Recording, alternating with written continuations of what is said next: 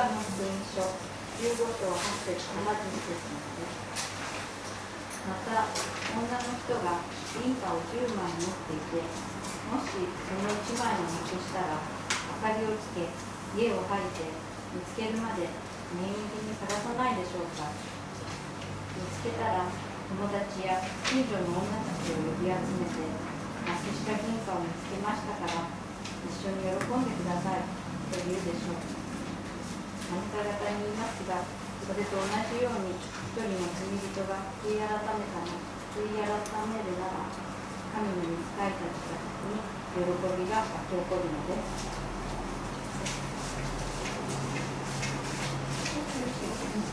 おはようございます。おはようございます。いつもの方も、また久しぶりの方もようこそおいでくださいました。神様の祝福が豊かにありますようにお祈りをいたしましょう。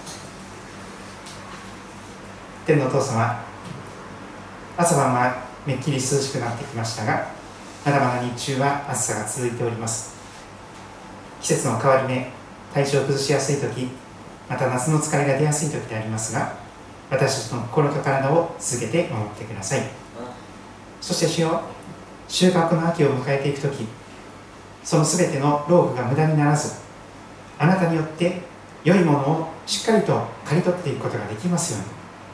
主をどうぞ私たちの人生を豊かにお導きくださることをお願いいたします。主をお語りください。しもべは聞いております。愛する主イエス・キリストのお名前を通して祈ります。アメン。新しい生活様式今日は8回目になりますが聖書が語る新しい生活様式を見ていきたいと思っております。今日は神の銀貨として作り主と共に歩む。神様が作ってくださった銀貨として作り主さんと一緒に歩むそんな生活様式を覚えていけたらと思っております。最初に結論を、えー、話しますと聖書の神様という方は私たちのメーカーさんです、まあ、車にもメーカーさんがありますね。トヨタとか日産とかスバルとか。私たちのメーカーである神様その方は見つかるまで注意深く私たちを探してくださる方です。そして拾い上げてくださり救い主と共に歩むことができるように祝福の時を備えてくださいます。作り主さんと共に歩む時人間の価値は失われません。変わりません。そのことを一緒に見てた見ていけたらと思っております。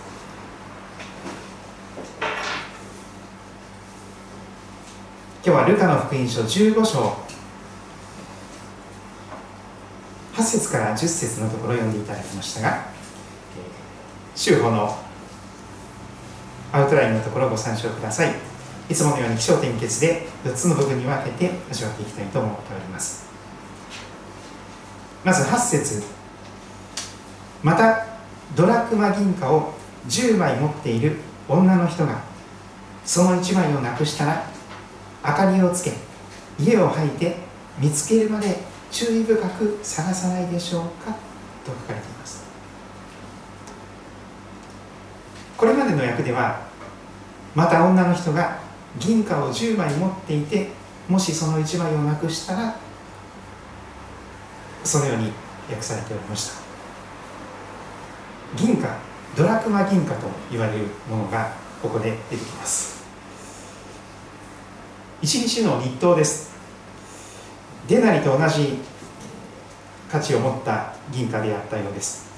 一日朝から晩まで一生懸命働くと1ドラクマもらえる、まあ、そのような1日分のお給料であります、まあ、ですから100円では比べ物になりませんが100円玉が5枚しかないんですけれども 10枚10枚ドラクマ銀貨を持っている女の人がいたんです。その中の1枚がどうしたんでしょうか？なぜかなくなってしまったんです。気がつくと9枚しかない。1枚なくしている。ということに気がつくわけです。実は人間がこの銀貨に例えられております。人間がお金に例えられております。聖書のここだけだと思いますがイエス様は人間をお金に例えることを通して今日とっても素敵なメッセージを語っておられます。皆さんいろんなメッセージを聞いてこられたかと思います。福音というのはグッドニュースと言われます。良き知らせ良いお話良いニュースです。ところがもしかしたら今日皆さんがお聞きになるメッセージはベストニュース今まで聞いた中で一番素晴らしい聖書のメッセージだというふうに受け止める方がいらっしゃることを願っております。イエス様は私たちのメーカーさんです。イエス様は私たちをイエス様の形に似せて神の形に似せて同じデザインで作ってくださったと聖書は語ります。さあ我々の形に人を作ろう。我々三位一体の神様の形に私たちはデザインされてそしてちょうどお金のように神様の肖像が神様のイメージが私たちには刷り込まれております。刻まれております。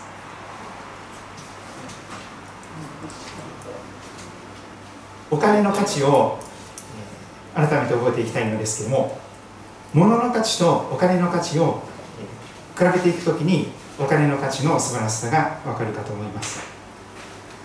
物の価値は時間とともにどんどんどんどん減っていきます。そして最後にはなくなってしまう。これが物の価値です。教会の総会の資料にもですねいろんな固定資産エアコンですとか、えー、いろんなもののですね、えー、値段がだんだん毎年下がっている。そんなこともあります。車もそうですし自転車もそうですし冷蔵庫もエアコンも印刷機もパソコンもスマホも一番買った時に一番、ね、価値があってだんだんだんだん時間とともにその価値はなくなってまいります。最後にはなくなってしまいます。ところがお金の価値はどうですか？この500円あ100円玉ですね。これが一番新しいですね。平成31年。それからこれが一番古いと思いますが昭和51年。それからですねこれは昭和58年。そしてこれは平成10年、えー、これは平成28年。あ28年がありました。昭和に作られたお金であろうと平成に作られたお金であろうと令和に作られたお金であると100円玉の価値が変わりますか？もう何十年も前の100円玉がだから目減りしてるよ。原価償却でお金の価値もう100円ないよ。もう50円ぐらいじゃないの。もしかしたら10円ぐらいじゃないの。もう1円になってたかもしれない。そんなわけないですよね。お金というものは時間が経っても価値が減りません。目減りしないんです。たとえシミやシワや錆ができてる破れかぶれになったとしてもお札はお金は価値が変わりません。これがイエス様がなぜ人間をお金に例えたのかという理由でしょう。人間は物ではないんです。お金に例えられるような本当は時間がいくら経っても価値が変わらない。そういう大切な大切な変わらない価値を持ったものとして作られているものなのです。たとえ死に足輪ができても病気になったり寝たきりになったとしても人間の価値は変わらないんだよ。何かができるとかできないとか頑張れるとか頑張れないとかそういうことではなくて神様の前に全ての人が俺なんかどうせいなくてもいいんでしょうと思ってしまうような自分の中に価値なんかないと思ってしまっていたとしてもそれでも神様はあなたを作られたメーカーさんである神様から見たらあなたは素晴らしい価値がある。でもそれが失われてしまっている。そんなことをお聖書は語ります。先ほどお金の価値は時間が経っても変わらないということを申し上げました。ただしお金の価値がなくなってしまう時が一つだけあります。それはどういう時でしょうか？お金がそれを作った人間の手から離れてしまう時。人間の手からお金が離れてしまうとその瞬間にお金は価値を失ってしまいます。1万円札であろうとただの紙切れになります。100円玉であろうとただの石ころになってしまいます。どんなにたくさんのお金があったとしても人間から離れたところにあるお金は価値が失われてしまっている。そういうことが言えるかと思います。人間も同じだと聖書は語ります。もしも人間が作り主であるメーカーさんである神様の御手の中からこぼれ落ちてしまうとたちまち心臓が動いていて呼吸が止まらなくてちゃんと体は生きていたとしても心がもう死んでしまっているような自分が生きていなくてもいいんじゃないかいてもいなくてもいいんじゃないかというような価値がなくなってしまう。私なんか生まれてこなかった方が良かったんじゃないの？私なんかここにいない方がいいんじゃないの？と思ってしまうような価値の低さセルフイメージの低さを覚えてしまう。これが人間の一番の悩みのもとかもしれません。いやそうだと聖書は教えているように思います。ドラクマ銀貨を10枚持っている女の人がその1枚をなくしたら銀貨は自分からは持ち主のもとに戻れません。自分で声を出すこともできません。助けてって助けの声も出せないです。実は作り主から離れた神様から離れた人間も同じです。作り主さんから離れた人間は自分からはもはや神様のところに戻れないんです。声を上げることも神様助けてって叫ぶこともできません。ブドウの木から離れて干からびてしまった枝のような状態なんですから神様から離れた瞬間に霊的には死んでしまっている動くこともできないし声を上げることもできない。助けの声を叫ぶこともできない。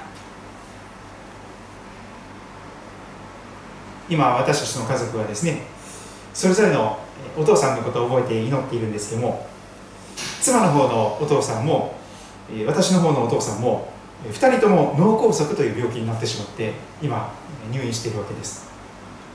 脳梗塞という病気を皆さんご存知でしょうか？脳の血管のどこかがある日突然詰まってしまうんです。そうするとその詰まった部分の箇所によって違いますが言葉が出なくなる時があります。ろれが回らなくなる。救急車呼ぼうと思っても喋れないとかですね。あるいは喋れないから助けてと言えないからあの妻の方のお父さんがですね壁をどんどん叩いてそして助けてくれという SOS のサインを送ったそうです。声が出せなくなってしまう時があるんです。そして私の父の方はですね倒れてしまって半身麻痺ですよね。そしてもう力が入らない。いくら立とうと思っても立てない。歩くことも全然ダメ。今リハビリをしている中でまた倒れてしまったようですけども倒れない。あ倒れてしまってもう立てない。歩けない。そういう状態になることが人間にはあります。本当にお医者さんを必要としている人は自分からはお医者さんのもとに病院に行けないのです。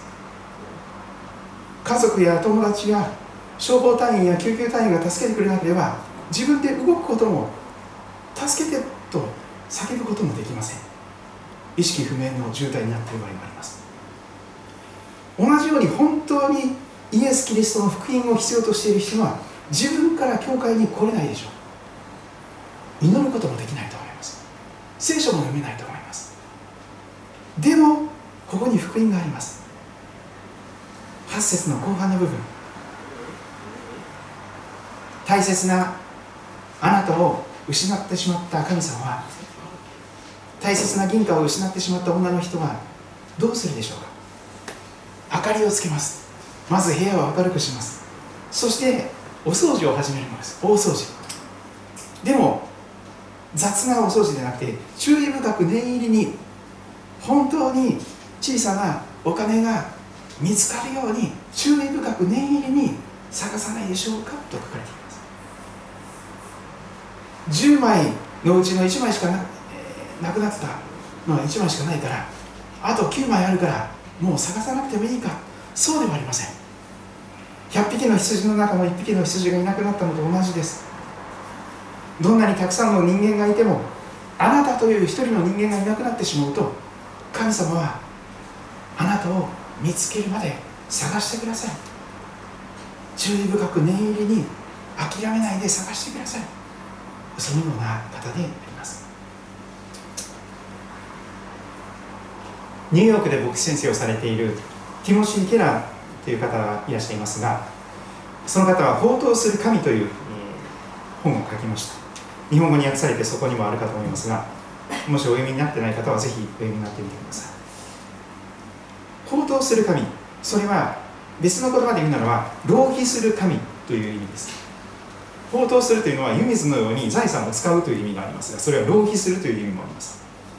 神様は浪費してくださる神なんです。惜しみなく時間と労力とお金を私たちを探すためにどれだけでも使ってくださいます。心を尽くし命を尽くし力を尽くし知性を尽くしてあなたを見つけるまで注意深く念入りに諦めないで探し続けてください。それが聖書の語るあなたのメーカーさんであります。そこに救いが出てきます。9節。見つけたら。見つけたらどうなるんでしょう。もう探しに探して。探し物がない。ないあの銀貨が書いてあるもう探して探して。そしてついに見つけます。やった見つけた。こんなとこに落ちてたなやったついに見つけたわ。これは作り主さんの大きな大きな喜びです。作り主さんにとっていろいろないいニュースがあるでしょう。でも単なるグッドニュースではなくて作り主さんにとってベストニュース。あなたが見つかるということは作り主さんにとって一番素敵なニュースなんです。やったついに見つけた。今日は最高の日だ。これまでの中で最高の日が今日訪れた。見つけたついに見つけたよかったその作り主さんの大きな喜びは続く大げさと思われるようなリアクションに見ることができます。見つけたら女友達や近所の女たちを呼び集めてねえねえねえねえ一緒に来てください。なくしたドラクマ銀貨ついに見つけましたから一緒に喜んでください。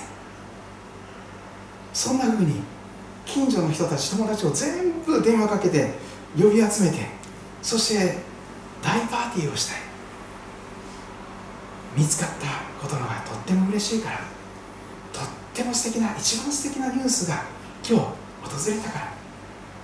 そんなふうに失われた一人の人失われた一人のあなたを神様が見つけ出す時に自分ではもう動けない。自分では助けてと声も上げることができない。そんな私たちが神様の御手の中に拾われて握りしめられる時再び価値を取り戻します。お金もそうです。人間の手から離れた瞬間に普通の石ころと全く変わらない価値がなくなってしまいました。でも人間が見つけて拾い上げた瞬間に手のひらに握りしめた瞬間に100円は100円の価値を取り戻すのです。1万円は1万円の価値を取り戻すのです。これが価値の回復という救いです。私なんか生まれてこなかった方が良かったんでしょ？私なんかいない方がいいんでしょ？そんなふうに自分を思っていた人が作り主さんに拾われて握りしめられると本来のあなたの価値が回復するんです。あなたはかけがえのない一人だよ。世界でただ一人しかいない。人間国宝なんだよ。私そんなふうに表現していますがみんな神様にあって人間国宝なんです。神の国のお宝なんですあなた一人一人が。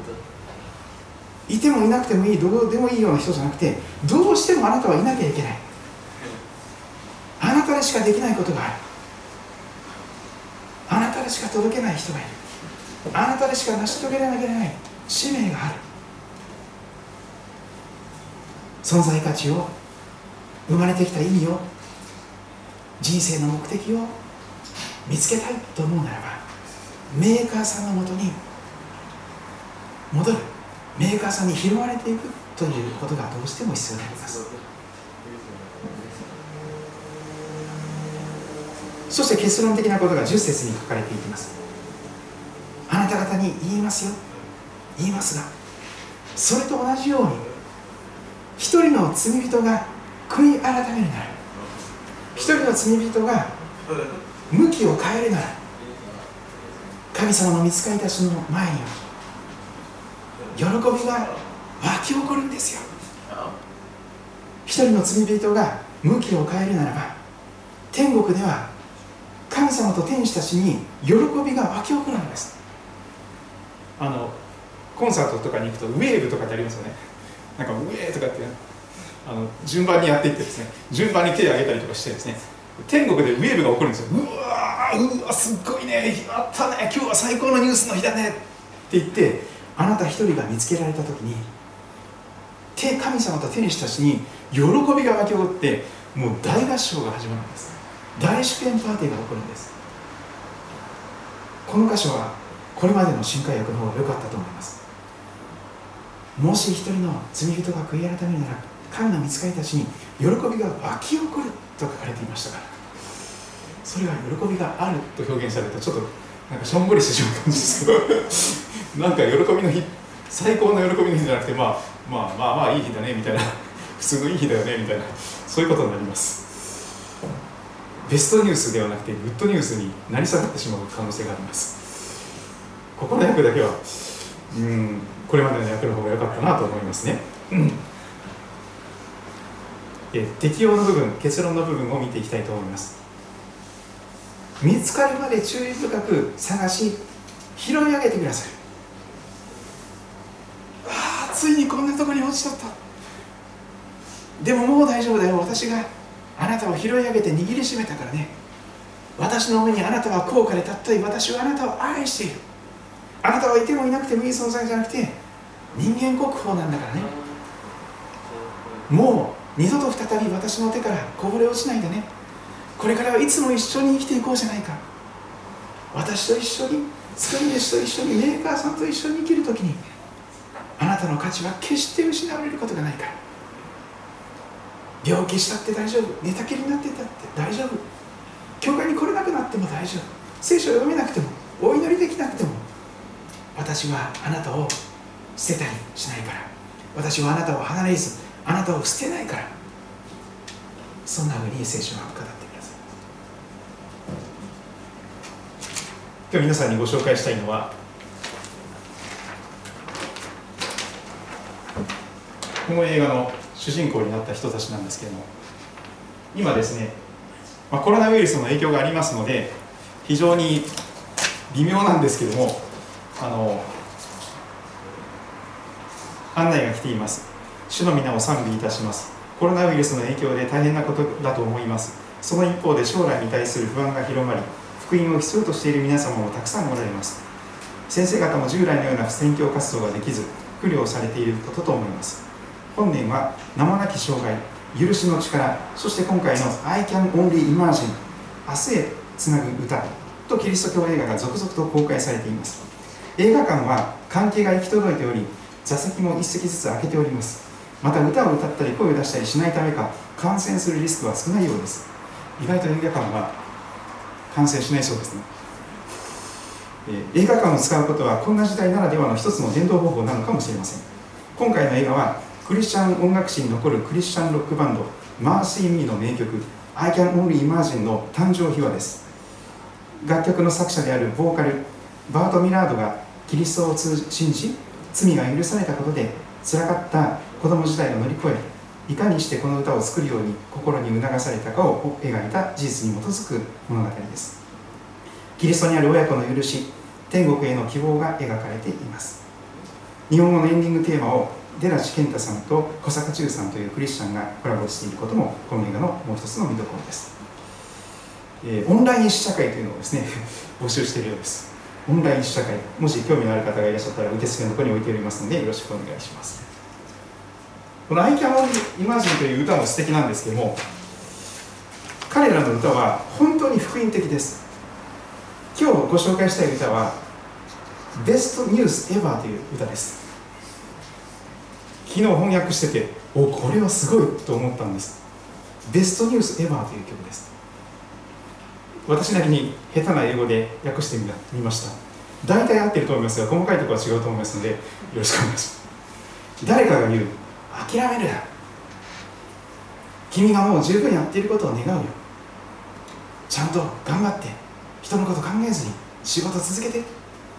でもし稼げるとすればあなたには価値があるんだよ。仕事一生懸命頑張って収入があるならあなたには価値があるんだよ。そんなふうにあなた誰かが言うでしょう。また誰かが言うでしょう。もっと頑張りなさい。結局君もやればできるからって。でも彼らが売っているものを買っちゃいけないよ。ありえないぐらい福音の真理から遠く離れている教えだからね。そうなんですよ。結局頑張れとか、えー、諦めるのとかですね。もっと、えー、やればできるとかそういう教えというのは福音とは全然違います。一生懸命頑張れとかもっと努力しなさいとかそういうメッセージは全然福音とは違うんです。もし僕が君にこう告げるとしたらもうすでに戦いには勝利してるんだよ。そしたら君の人生は最高になると思うよ。もし僕が君にこう告げるとしたらもうすでに働きは成し遂げられてるんだよ。これはグッドニュースなんだ。いやグッドニュースじゃとかいいニュースなんかじゃない。これはベストニュース。今まで聞いた中で最高のニュースなんだよ。2番はこれです。誰かが言う。助けなんか求めるな神は自分を助けることができる人を助ける。日本的にもありますよね。助けを求めるなんて。ダメだ。自分で一生懸命頑張れ。みたいな自分で何とかしようみたいなことが多いです。自助努力というのはそういう言葉でしょう。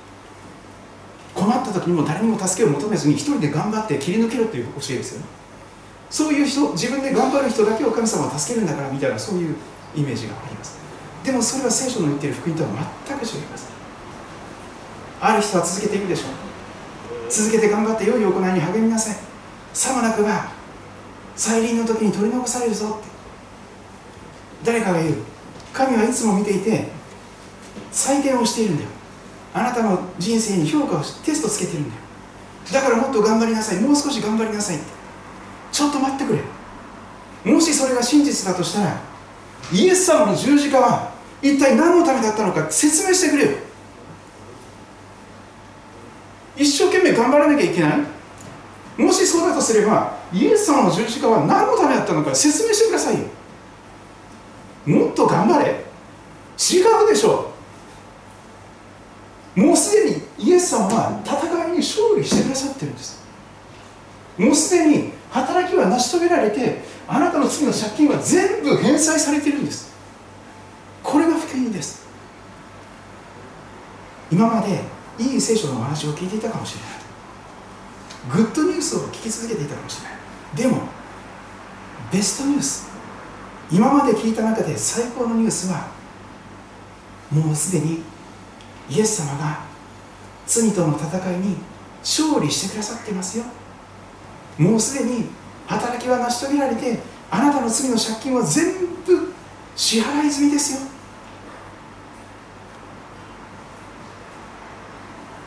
ブリッシュのところはこれです。だから君もおいでよ。全て疲れている人重荷を背負いきれない重荷を背負って一人で一生懸命頑張っているあなた。抱えきれない重荷を背負っている君。もう何にもない。何にもできない。そういうあなた。イエス様のもとに来て一緒に安らぎを。本当の福音の安らぎを。味わ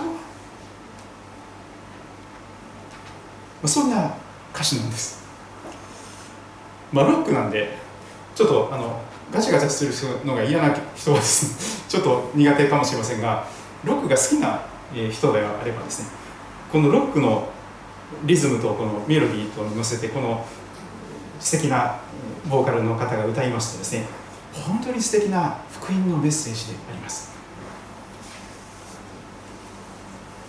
今日イエス様が私たち人間をお金に例えていらっしゃる。そんな例えを覚えました。お金は時間がいくら経っても本来は価値を失わないものです。シミやシワや錆がついてもお札が破れかぶれになってもそれでも1万円は1万円の価値を持ちます。人間も本来同じなんです。どんなにじいちゃんばあちゃんになって白髪になって寝たきりになったとしてもそれでも人間のあなたの価値は変わりません。目減りしないんです。自分でトイレに行けなくなっても神様の価値は変わりません。そしてでも神様から離れた瞬間に私たちはその大切な大切な価値を値打ちをなくしてしまいます。どうしたらいいんですか？イエス様が来てあなたを拾い上げてくださいそしてあなたを手のひらに握りしめていこうとなさっております。神の銀貨として作り主さんと一緒に歩むために何が必要でしょうか？それはただ作り主さんの方に背を向けている状態から作り主さんの方に向きを変えることだけです。私は自分で自分が救えません。だから救い主が必要です。イエス様は私を憐れんでくださいと心の中で実際に体で向きを変えなくてもですね心の中で作り主さんに背を向けていた。私は作られた覚えがない。自分の力で生きているんだ。そういうものがやっぱり私は自分で生きていけません。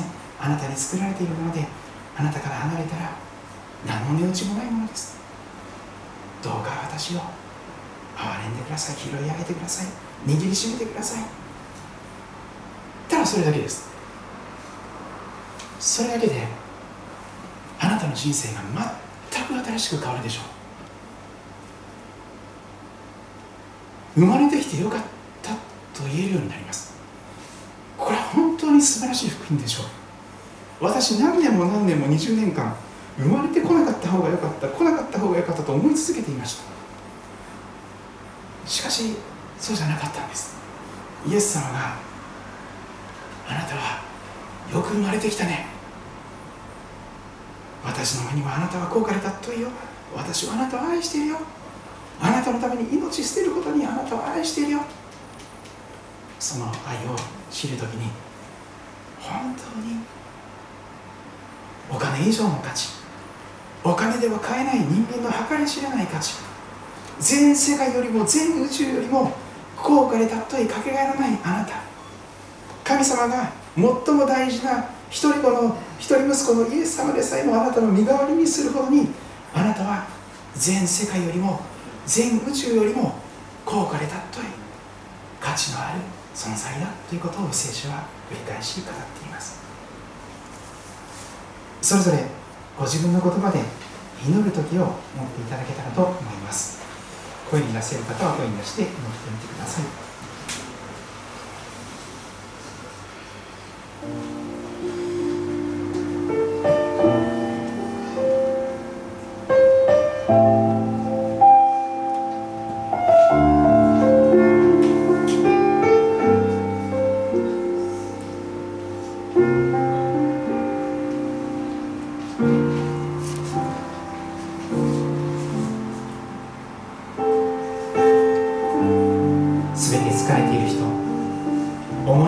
いる人は私のところに来なさい。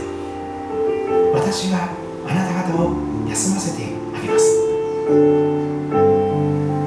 また私は光として家に来ました。私を信じる者が決して世の中にとどまることのないためです。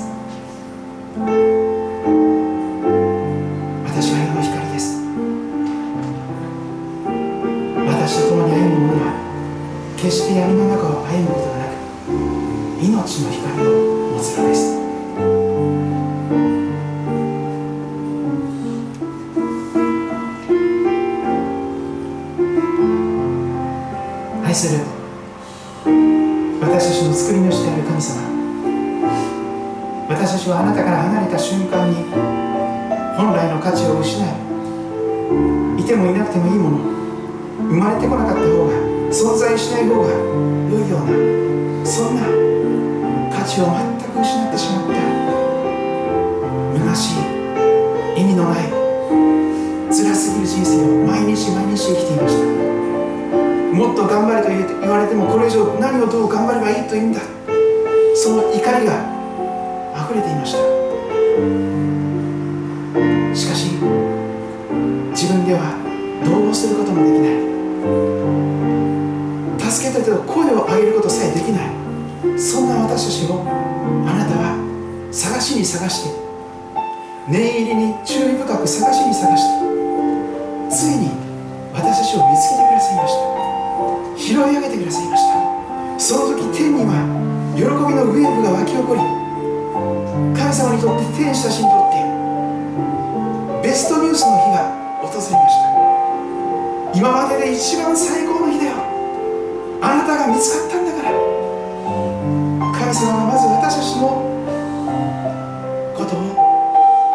見つかったことを一番素敵なニュースとして受け止めてくださいました。その喜びを私たちは少しでも理解しているでしょうか一人子を惜しみなく十字架で見捨てるほどに私たち一人一人が高価でたっといかけがえのないものとして愛されています。何か良い行いをする必要がない。もっと頑張る必要はない。ださいイエス様憐れんでくださいと。心の中で向きを変えるならばその時主はしっかりと私たちを拾い上げ握りしめてください。全く新しい人生を備えてくださいます。自分の力ではどうすることもできなかったことが一つ一つあなたの力によって解決へと導かれてまいります。どうか神様新しく始まった1週間